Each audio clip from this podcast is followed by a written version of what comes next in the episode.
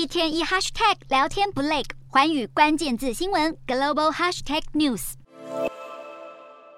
在东京这间健身房，学员挥汗重训后喝的不是水，也不是运动饮料，而是低脂牛奶。原来是业者和健身房合作，免费发放牛奶给学员。受到国际油价上升以及日元走贬影响，日本畜牧业苦哈哈。由于饲料成本大增，酪农不得不调涨生乳价格，消费却因此跌了百分之四。很多过期生乳最后只能销毁浪费。业者担心二零零六年的噩梦重演。当时牛奶消费低迷，北海道鲜奶严重过剩，有一千吨牛奶因为滞销被销毁，还有酪农为了削减成本，不得不宰杀乳牛。日本政府大力呼吁民众多喝牛奶，业者也想办法自救，除了推出订购牛奶免运费的优惠，也增加优格和起司的产量，延长生乳的保存期限，也希望能和不断涨价的进口产品竞争，刺激消费。